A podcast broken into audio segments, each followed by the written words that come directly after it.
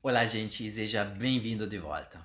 Hoje preparei com minha equipe uma analogia especial para conectar gestores que não vêm da área financeira com ferramentas essenciais para gerenciamento da própria empresa. Cada empresário quer crescer a empresa, nova sede, novas vendas ou manter a empresa de uma forma estável, sabendo que tem uma certa entrada regular para manter a família, para pagar uma escola ou faculdade muito bom para os filhos, não é mesmo?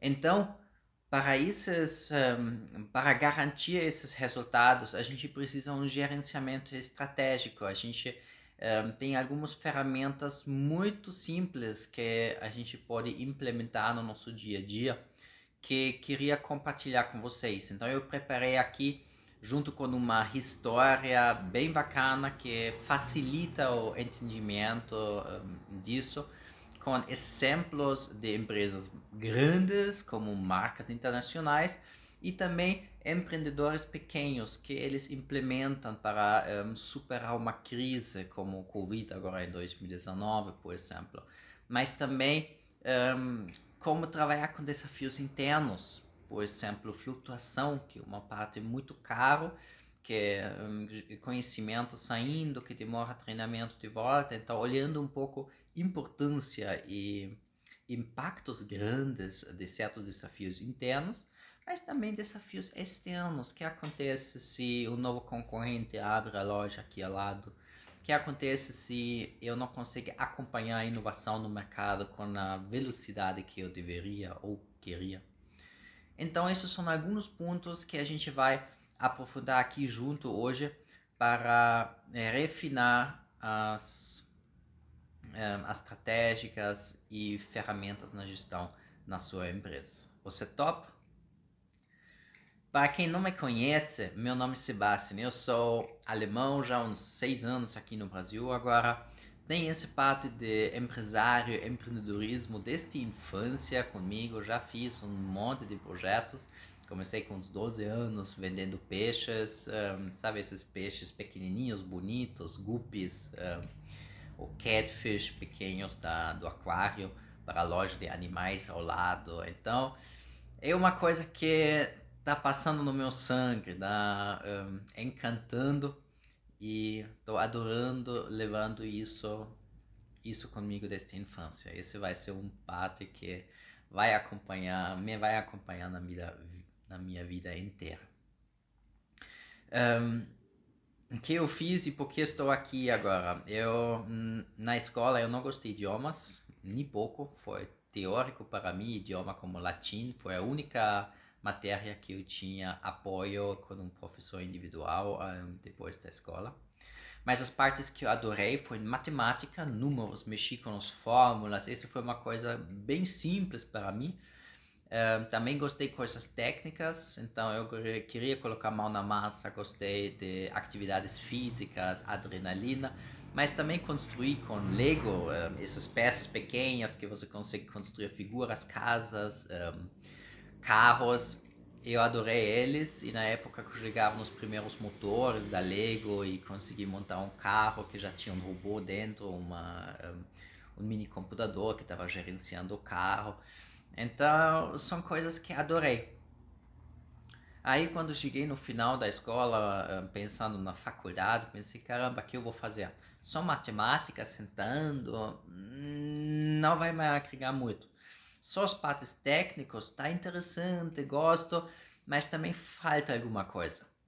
Aí eu achei in, um, um, uma matéria que se chama Engenharia Econômica. Essa foi uma matéria que nasci em um, 1920, quando eles começavam a perceber que a área técnica sozinho não é suficiente. Se um gestor de uma empresa só olha técnico, ah, preciso essa máquina, essas são as peças, a gente monta assim, assim, assado, perfeito. Não adianta, porque falta a parte financeira. Eles não conseguem planejar para o futuro. Eles não têm dinheiro na caixa, dinheiro disponível para investir em novas máquinas. Um, pagamento de salário, décimo terceiro, vem uma fatura grande, Todo mundo sabia que paga 13 terceiro cada ano e não tem dinheiro suficiente para pagar eles. Então, os especialistas técnicos são as, as pessoas que levam as inovações, uh, são que chegam com essas ideias maravilhosas para viabilizar os projetos, viabilizar as peças e um, produtos e serviços que temos ao nosso redor. Mas, ao mesmo tempo, precisamos alguém da área financeira para gerenciar a empresa. E aí eles perceberam que isso dá para conectar. Aí lançou, e coisa divertida, lançou o primeiro primeiro curso disso numa faculdade na Alemanha, até na minha cidade, Schweinfurt. Um, foi um dos primeiros, primeiros semestres de engenharia econômica. Depois foi ajustando, foi adaptando e eu decidi de entrar nesse ramo. Que eu fiz com isso? Eu trabalhei na indústria automobilística há uns 10 anos. Eu comecei na Alemanha, junto, em paralelo à faculdade. Isso podemos aprofundar em um outro vídeo um, vai demorar mais agora e foi responsável por alguns projetos em México, em Ásia, em França e no final aqui também no Brasil. Que eu fiz? Eu estava responsável para um, orçamentos. Então, em dois anos vai lançar um novo carro. Agora queremos orçamentos de vocês um, e eu estava participando em um dos fornecedores. queremos um orçamento para carro X, precisa, uh, vai ter X veículos produzidos por ano, vai ficar na produção por 5, 10 anos. E aí a gente precisava preparar orçamento competitivo. Aí eu tava a conexão entre os departamentos. Tinha departamento técnico que juntou as peças, que é, estudou a estrutura do carro e me passava as peças. Eu estava verificando até os detalhezinhos, falando, nossa, a gente é, tem um parafuso que está alguns centavos mais barato. E o técnico fala: Nossa, eu não sabia que esse parafuso é mais barato, podemos implementar. E se um parafuso custa um centavo a menos? Um centavo é nada. Mas se a gente produz 10 mil, um, se a gente precisa de 10 mil parafusos por mês, será que esse um centavo não vale bastante? Então, esses detalhezinhos aí a gente estava fazendo os cálculos de máquinas, se a gente automatiza com uma máquina cara ou se é o mais lucrativo de colocar processos manuais. Estava analisando as chances e riscos envolvidos, um, olhando o mercado competitivo, olhando falhas, possíveis falhas de máquinas, um, problemas no, eh, no recebimento de produtos externos uh, ou internacionais. Se a Ásia, por exemplo, fornece para o Brasil, quanto tempo precisamos do estoque, o que acontece se a gente tem um problema com o fornecedor externo ou um, internacional, ou se a gente tem algumas peças que ficam paradas na fronteira para verificação dos documentos. Então, todas essas chances e riscos a gente precisava analisar e equilibrar. Não pode ter só chances, porque daí a gente tá, um, porque a gente não implementa tudo isso, né? Porque deixar isso como chance só. E a gente também não pode ter só riscos, porque só, só riscos um, tem uma grande chance que o projeto falha no final. Um, além desses orçamentos, eu estava acompanhando os resultados mensais, buscando por que dava certo, o que não dava certo, que a gente pode refinar para aumentar os resultados mês que vem. E planejamento estratégico. Então, para os próximos cinco anos, aqui no Brasil foi três plantas, e a gente olhou os próximos cinco anos, que projetos estão confirmados, que projetos, então ano que vem foi sempre mais tranquilo, porque a gente já sabia os projetos que andam esse ano e continuam ano que vem. E mais para frente, que novos projetos uh, estão confirmados, que novos projetos a gente espera que vai ter, que a gente um, eh, está negociando bastante, qual é nosso planejamento, nossas metas daqui a cinco anos. E aí a gente conseguir refinar e definindo nossos próximos passos para chegar lá. Porque sem saber onde a gente quer chegar, a gente não vai chegar, certo?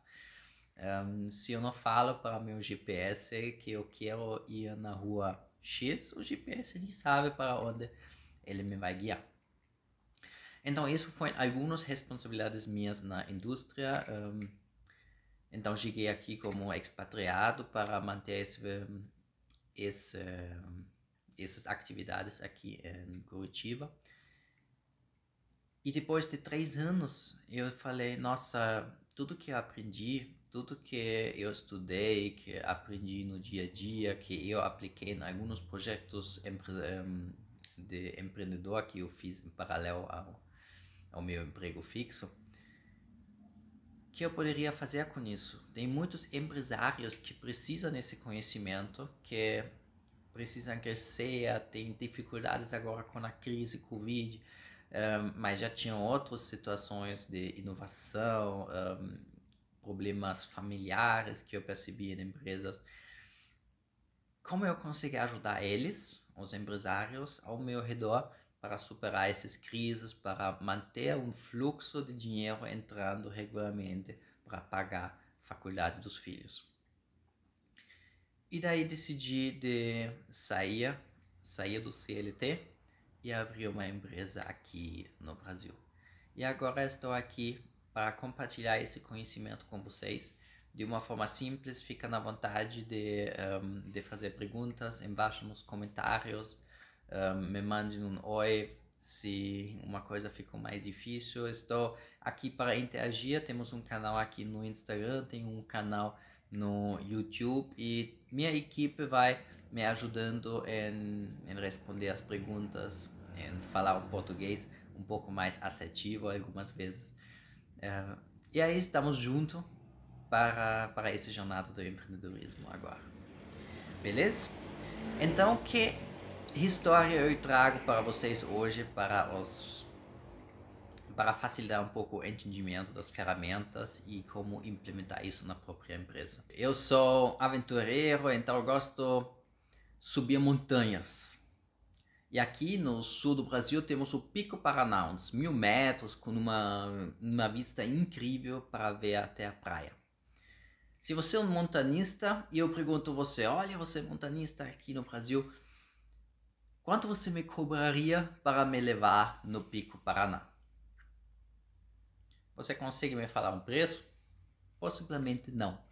Isso não é um produto que você tem disponível, isso é um serviço e ele está vinculado a vários aspectos. Então, possivelmente você me pergunta, Sebastião, você já tem experiência nesse ramo para equilibrar, para saber um pouco se eu consigo levar meu equipamento, se tem equipamento. Então, você tem os sapatos certos, você tem mochila, você quer dormir lá em cima para saber se a gente precisa alimentação, bebida um, e comida para gastar uma noite lá, uma barraca, porque tá bem frio à noite. Você tem alguma doença para ter certeza que a gente não precisa certos remédios para ter uma, um risco um, certo de curação, por exemplo, no caminho. Você pode perguntar se eu tenho um seguro, seguro de acidente, um contato para entrar, um, para ligar, para chamar caso que algo aconteça ao longo da jornada. E também onde estou, um, em qual hotel estou localizado, onde estou morando, porque se você me busca para subir junto, teria um outro preço aqui de Curitiba do que um, São Paulo, Pernambuco ou Manaus. Certo? São algumas perguntas simples, óbvias, mas os mesmos, e a, não os mesmos, mas a mesma direção de análise do mercado e necessidades dos clientes, a gente precisa fazer na nossa empresa. A gente precisa conhecer o mercado, que produtos já existem, que produtos um, os concorrentes oferecem, onde os concorrentes estão localizados? E qual, um ponto muito importante, qual é nosso diferencial, seja produto, seja serviço, que se distingua dos outros, seja que o preço, porque tem lojas que fazem com o menor preço possível e ganham via volume. O nosso diferencial seria uma coisa exclusiva, um, limitada, um, volume limitado, né? uma, um, para colecionadoras, então tem um monte de possibilidades vinculado ao faixa de preço, mas esse é o segundo, é o segundo passo, e vinculado ao nosso destaque de marca, nosso propósito no mercado. São alguns pontos que a gente precisa precisa identificar na nossa empresa que nicho a gente está atuando, porque isso vai ser a base para todos os próximos processos. Se a gente não conhece o mercado, vai ser difícil de ter o melhor preço. Se a gente não sabe nosso diferencial, vai ser difícil de nós destacar em frente de um cliente. Porque o cliente vem e fala, olha, porque você tem, ele tem também é mais barato. Então não pode acontecer. Ele precisa saber antes, olha, esse destaque aqui que você tem me chamou a atenção. Eu sei, você é um pouco mais caro, mas eu quero saber mais sobre o que você me oferece, como é a qualidade sua, que os clientes falam sobre você, o que você me pode fazer, talvez a gente tenha alguma possibilidade de parcelamento ou conversar ainda sobre o preço, mas esse diferencial me levou para sua loja, para seu site, para aprofundar a conversa. Legal? Então, análise do mercado para o montanista igual como para o empresário. Agora vamos continuando e subir até a montanha e vendo, vendo todos esses processos que vão acontecendo ao longo da nossa jornada na subida da montanha e na jornada da nossa empresa. Agora precisamos também identificar o nosso propósito, porque nossos produtos ou serviços não são a fonte do nosso negócio.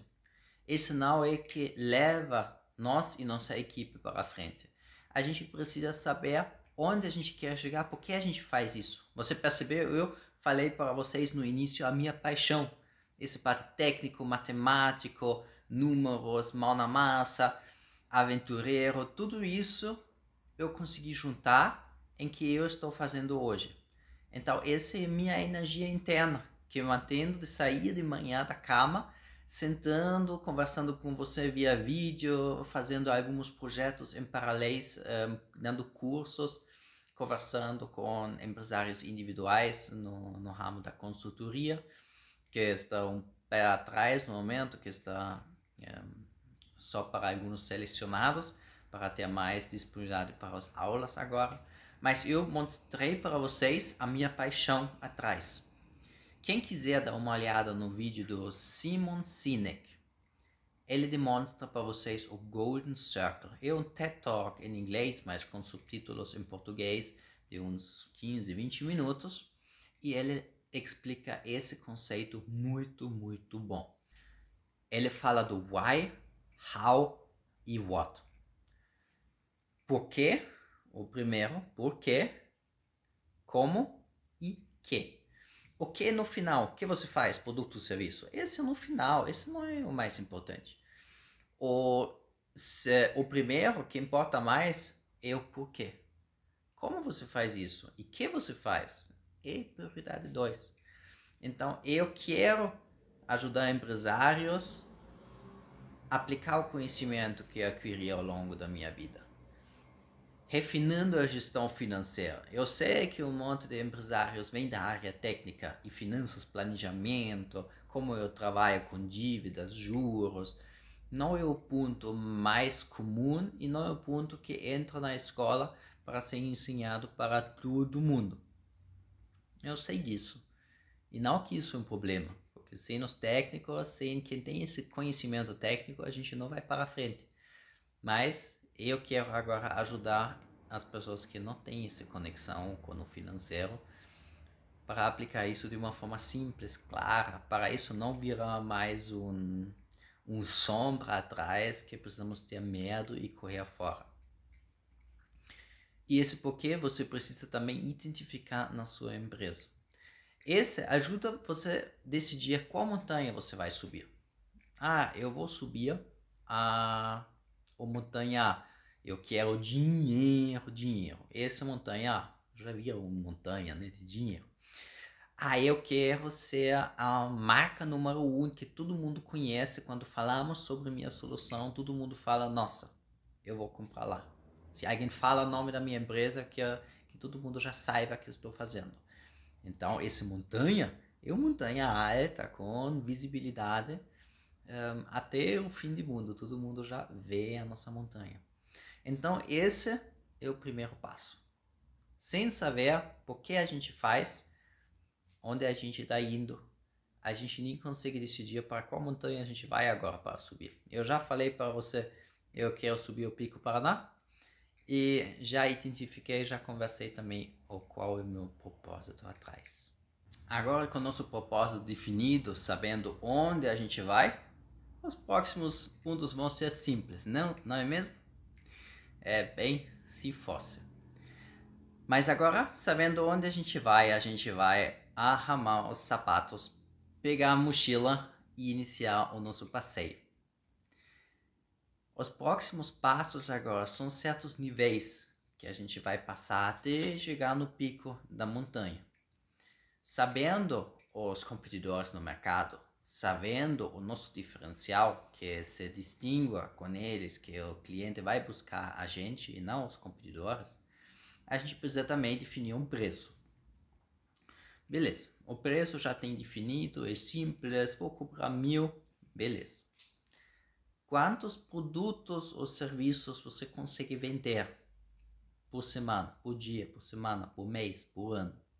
Você consegue me responder isso também? Um empresário, um bom amigo meu do, da época do Founder, da, onde eu trabalhei junto com a aceleradora, ou participei da aceleradora, né? Ele fez uma, um sistema para fornecer água de forma automatizada para suas plantas em casa. Aí eles foram para as lojas um, que venderam produtos para plantas, maquininhas, e falaram: olha, podemos deixar algumas máquinas aqui com você e ver quantos compram. Vocês têm alguma coisa parecida? Ah, a gente tem, beleza. Quantos desses estão saindo por semana? Então eles fizeram essa conversa com várias lojas aqui em Curitiba, olhando quantas soluções parecidas a deles saiu por semana, olhando preços, etc.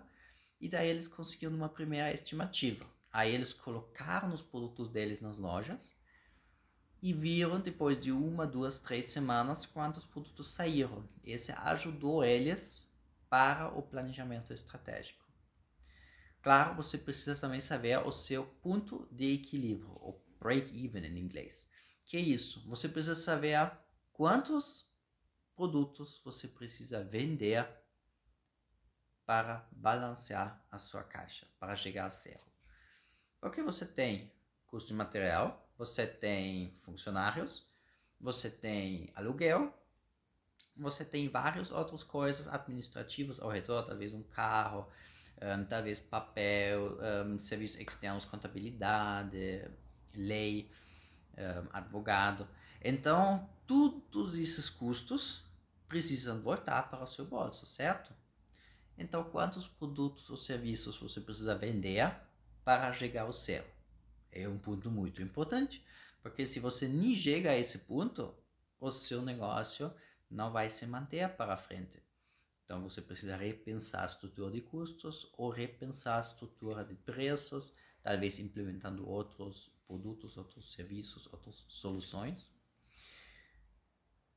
E esse é um, é um ponto além do planejamento financeiro. Ok, eu sei agora o preço, eu sei quantos volumes eu vou vender, eu sei que isso já é positivo, eu não vou fazer prejuízo com isso. E onde isso me leva até o final de ano? Porque eu faço um planejamento de 12 meses, pelo menos, né? Porque esses 12 meses considera também despesas que não são mensais. Décimo terceiro, um, alguns impostos, pagamentos no final de ano, talvez você faz um evento de Natal com seus uh, funcionários, talvez você dá um bônus no final do ano, talvez tem bônus trimestrais, férias, então vários itens que não estão aparecendo nas suas despesas mensais, IPVA para o veículo, então, essas coisas que não aparecem por mês são um ponto muito crítico para empresários.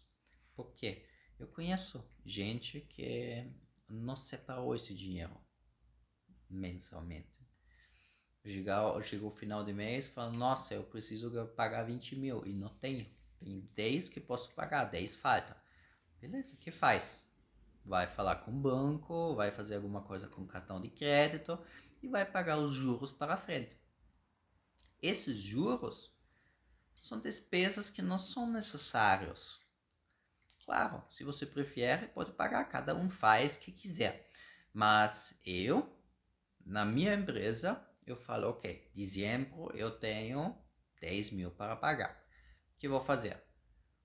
10, deixa eu falar 12 mil no final de ano, para deixar mais fácil. 12 mil para pagar no final de ano. O que eu faço? Cada mês eu separo mil reais. E esses mil reais vão para uma caixa, uma caixa que ninguém toca durante o ano. E esses mil ficam lá, aumentando. Mil, dois mil, três mil. Em dezembro estamos em 12 mil. E em dezembro chega a minha despesa de 12 mil. E acabou. Talvez tinha alguma mudança ao longo do ano, talvez alguém a mais ou a menos na equipe, talvez uma nova máquina, talvez um outro veículo. Se lá um, como está a sua realidade. Mas aí você consegue ajustar essa mensalidade para pagar os custos, custos para frente. Se você prefere pagar com parcelas no cartão de crédito, não tem problema. Talvez algumas um, vendas parceladas ou é, compras, perdão, algumas compras parceladas estão sem juros. Lindo, né? Compra um novo celular sem juros. Compra um novo laptop 12 vezes sem juros. Show de bola. Eu não preciso agora dinheiro inteiro. Não vou pagar 5 mil por um celular, vou pagar 500 cada mês. Mas eu sei que eu vou ter essas despesas para frente, certo? Então o que você faz? Você deixa agora correr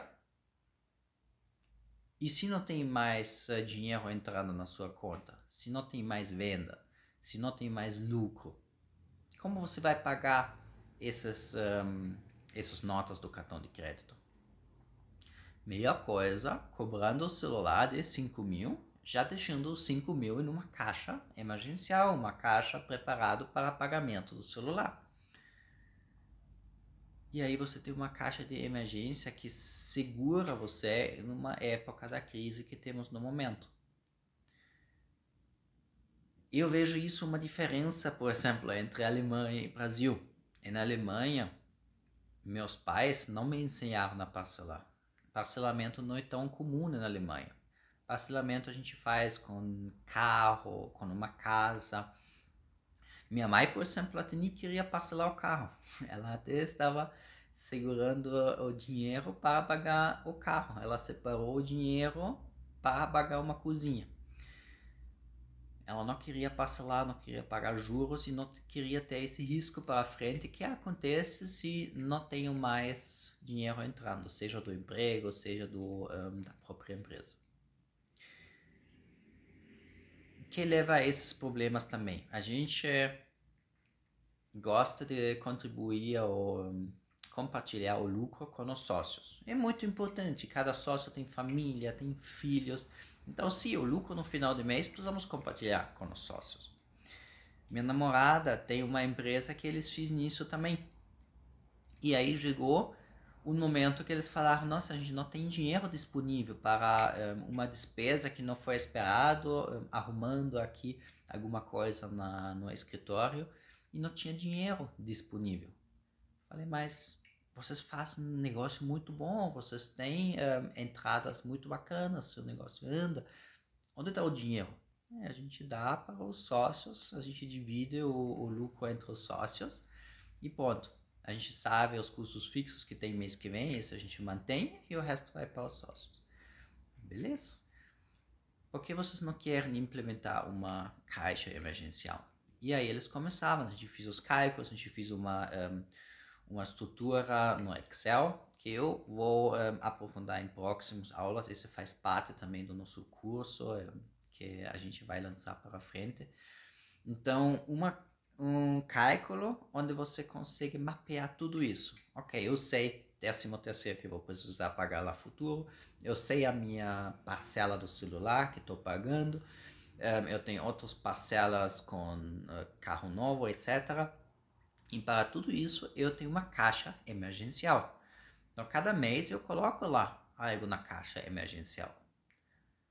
Dois caixas pode ser também. Uma caixa para despesas que eu sei que vai ter anual e ninguém toca. Uma para despesas, eh, pagar essas um, parcelas mensal e ninguém toca. E uma emergencial para algo inesperado, tipo quebra uma máquina, que eu faço? 5 mil para pagar a máquina, para arrumar a máquina ou comprar uma nova. Essas são caixas que a gente deixa, guarda, e são caixas que ajudam você a sobreviver a uma crise do mercado como o Covid, uma crise financeira, um novo concorrente que entra e saca todos os clientes seus, porque ele faz um desconto de abertura nova, leva, pague um, leva dois, ou vice-versa, não, pague um, leva dois. A gente um, perde clientes se a gente tem um fogo, e a gente perde toda a nossa casa, tudo um, área onde a gente consegue produzir, escritório. Talvez a gente tenha um plano de saúde que paga, porém, durante a reconstrução a gente não tem mais entradas. Então, todos esses são eh, aspectos que é muito importante de uma caixa emergencial para prever ou se cuidar para essas situações. Deixa, deixa dar uma olhada na Covid agora. Não tem mais restaurantes? Todos os restaurantes precisavam fechar? Todos os bares precisavam fechar? Todas as lojas precisavam fechar? Tinha épocas do lockdown onde certos ramos não conseguiram abrir para o público. Beleza, esse faz parte, foi difícil, foi tenso. E eu conheço empresários que precisavam fechar o negócio, que não conseguiram se sustentar entendo super bem, estou um, gostaria de ter ajudado eles, achado uma possibilidade para eles não precisam fechar um negócio. Mas ao mesmo tempo, você não tem mais Deixa eu falar certo. A gente não tem mais restaurantes? Não, né? A gente ainda tem restaurantes, a gente ainda tem bares, a gente ainda tem barberias, cabeleireiros, lojas, então, sim, alguns se despediram e alguns ficaram. Agora, vai nessas lojas e pergunta como eles conseguiram se manter. Alguns pegaram um empréstimo do, do país, mas também esses empréstimos um, foram limitados e para alguns esses empréstimos nem foram suficientes. E esses empréstimos também estão envolvendo juros. E alguns se conseguiram manter com essas precauções, com esses cuidados um, sem esperar a crise chegar, mas ter preparado para várias possibilidades. Legal? Agora alguns me falam, nossa, esse é muito técnico, é muito óbvio, empresa tal, um, não consegue implementar, vou continuar como, como hoje e não tem a possibilidade de separar o, o budget ou me preparar para essas situações. Vamos sair um pouco do ramo empresarial e vamos voltar para a nossa montanha. Possivelmente você olhou antes da, da nossa subida como está o clima esse fim de semana. Se vai ter sol, se tem risco de chuva. E se fala que tem possibilidade de chuva, você vai levar uma guarda-chuva, você vai talvez pensar em remarcar o dia. Daí a gente sobe, sobe e em algum momento começa a chover e você abre a mochila e percebe que sua câmera que você tinha lá atrás para fazer fotos da natureza incrível, fotos da costa, demonstrar para os amigos depois que você fez, que você foi subindo o Pico Paraná. E você percebe que esse câmera foi nadando na água da chuva dentro da sua mochila e não sobreviveu à chuva, não sobreviveu à chuva. O que você faz agora? Perdeu uma câmera você poderia ter levado uma bolsa plástica, uma bolsa de proteção, talvez teria olhado se uma outra câmera, investimento para uma nova câmera que protege, é protegido, faz sentido, ou se você se mantém com seu celular, que talvez é prova de água. Então, coisas pequenininhas que poderiam ter evitado o problema. Agora a gente subiu, foi maravilhoso, na descida andava tudo bem mas saindo com o carro a gente vai em cima de uma pedra, fura o pneu. Tem duas possibilidades. Você vai caminhando agora os próximos 100 quilômetros para uma cidade, um pueblo e tentando de, de buscar um apoio lá. Ou você fez um seguro de carro antes, que vai buscar a gente, leva a gente para o centro, leva o carro junto, leva o carro já para uma borracheria para arrumando o pneu. Você está vendo que na vida pessoal talvez você tenha um seguro de carro. Porque alguém bate no seu carro ou você bate por acidente no outro carro, o seguro, a seguradora paga. Em Curitiba falaram sobre um cara que tinha um carro muito, muito velho e falou, eu não preciso um seguro. Se esse carro que vale 5 mil quebra, beleza, eu vou comprar um outro carro de 5 mil e pronto, não tem valor atrás, seguro vai ser mais caro do que o novo carro. Até ele bateu em um Ferrari. É difícil de ver um, e ele achou um e bateu nele. Parabéns! Ele se endividou e está pagando até hoje o Ferrari. Então, são alguns exemplos. Na vida pessoal, talvez a gente busca um apoio, mas a gente precisa tomar a decisão. Ok, eu vou fazer um seguro de vida ou não? Vou fazer um seguro de acidente é, pessoal, tem um Unimed, um plano de saúde para mim mesmo, para buscar é, médico se necessário, ou eu vou ficar sem, e quando acontece eu me viro e busco uma solução de pagar isso. Carro, várias possibilidades onde a gente precisa tomar essa decisão na vida pessoal. Agora eu quero que você faz o seguinte: você pega todas as possibilidades, todas as coisas ruins que aconteceram na sua empresa já e lista eles, olhando qual desses pode acontecer lá para frente, quanto esse me custou antes e quanto dinheiro vai sair para frente se acontecer de volta. Beleza? O primeiro passo. Depois você continua a sua lista.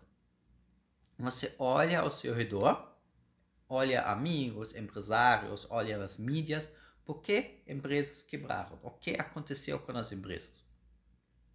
Você vai perceber problemas familiares, talvez tinha flutuação e as pessoas estavam rotando tão rápido que o dinheiro saiu da empresa, contrataram um novo cara, que os primeiros dois meses ele não conseguia fazer nada, porque precisava aprender ainda o processo interno. E quando ele aprendeu, ele percebeu, não, não estou gostando, cultura da empresa não é meu.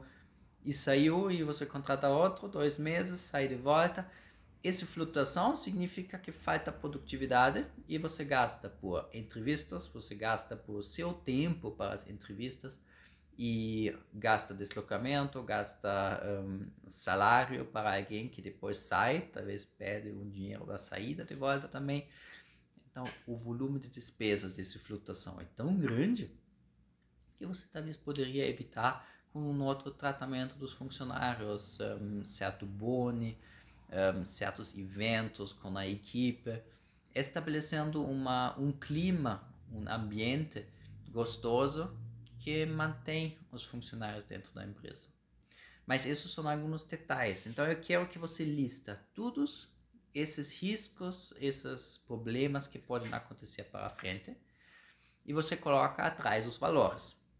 Por favor, não se assuste nesse lista, pode virar grande e pode ficar com números muito altos. Não tem problema. Coloca lá. Se tem fogo aqui na minha sede, quanto eu preciso investir para reconstruir isso? Tinha agora um orcão, esse um, vento fortíssimo aqui em Curitiba, no é, foi em junho, julho de 2020. E tinha casas que perderam no teto. Sumiu o teto. Aí chuva entrando, consegue destruir a máquina. Então, quanto você precisa pagar para tudo isso? Se tudo isso acontece. Ok, talvez você não consiga dormir depois. Vamos fazer mais uma coluna. E nessa coluna a gente coloca agora a probabilidade.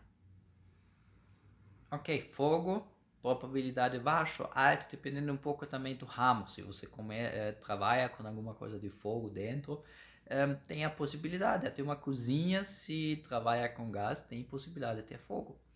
É, talvez o teto sumindo é um risco muito baixo, porque casa tem uma estrutura muito bom, mas talvez tem risco de água entrando de embaixo.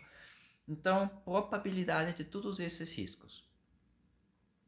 E ao mesmo tempo, agora você faz uma outra planilha com suas chances. Chances de novos clientes, chances de um, baixando os custos com os fornecedores, por exemplo, chances de implementar novas máquinas, novos processos que aumentam a produtividade ou novos produtos que aumentam a inovação e levam clientes que, que buscam soluções que o concorrente não oferece. E lá você também consegue colocar valores e probabilidades atrás. Essas são listas que a gente tenta equilibrar para ter chances e riscos no mesmo nível. E ao mesmo tempo, por favor, segura dinheiro para esses riscos. Você sabe que não vai acontecer todos os riscos. E se todos esses riscos que você mapeou agora, que a gente conversou, que você chega na sua cabeça ainda, acontecem, aí tem alguma coisa ruim andando, né? Mas o risco também de vendas caindo para zero é um dos riscos muito grande, muito, muito uh, extremo, como o Covid.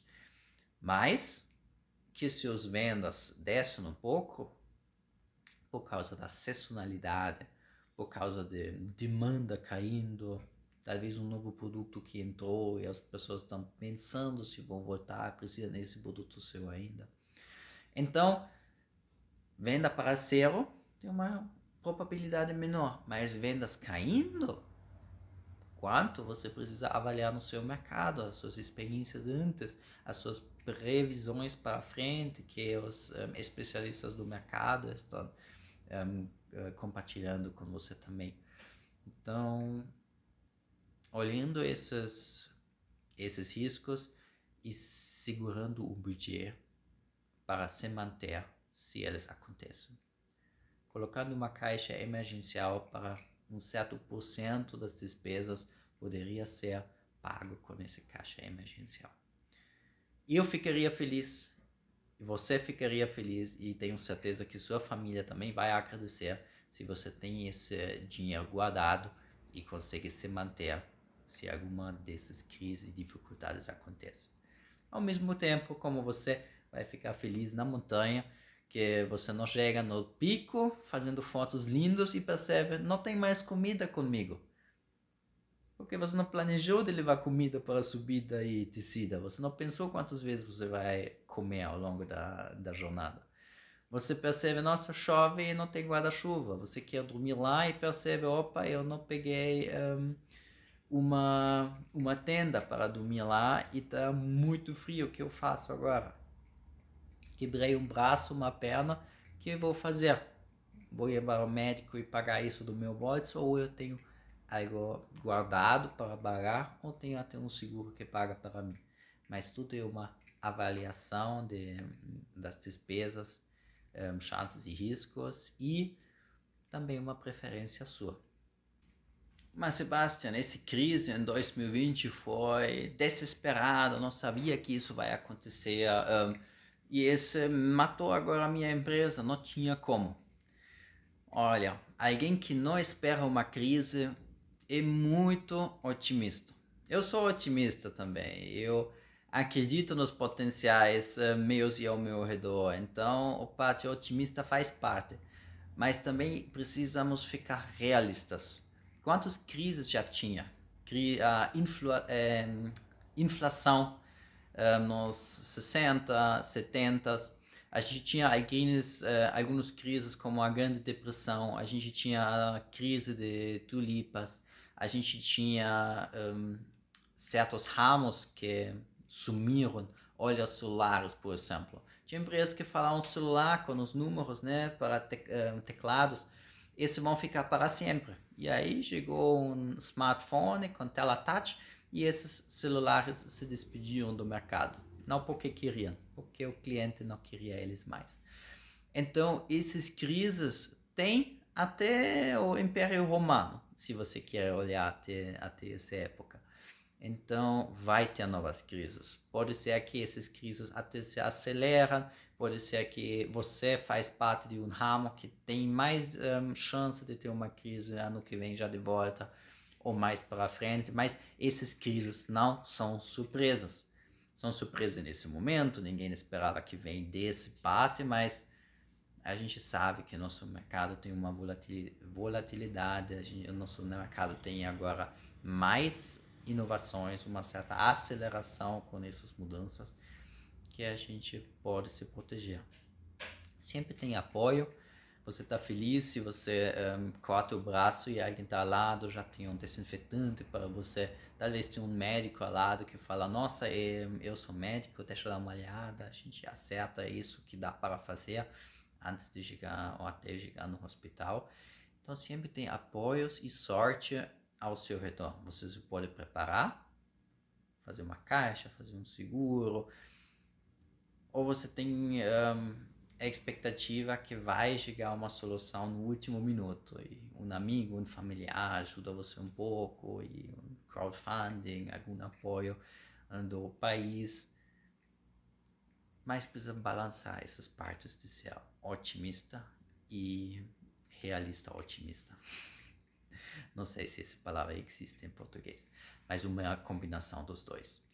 Eu acredito nas capacidades de você, você é um empresário, você já montou a sua empresa, você já estava já está trabalhando anos um, nesse ramo e você está aqui nessa aula agora. Então você tem esse interesse de se desenvolver. Eu acredito que você tem as capacidades para implementar um gerenciamento financeiro, um, avaliação chances e riscos e um planejamento estratégico uh, para aumentar a lucratividade da sua empresa e gar garantir a renda da sua família. Seus filhos vão agradecer e eu estou feliz de escutar de você. Comenta aqui embaixo do vídeo. Um, faz algumas anotações no meu Instagram. Estamos felizes de escutar os projetos que você implementa, se esse vídeo gerou algum estímulo e alguma mudança no seu negócio.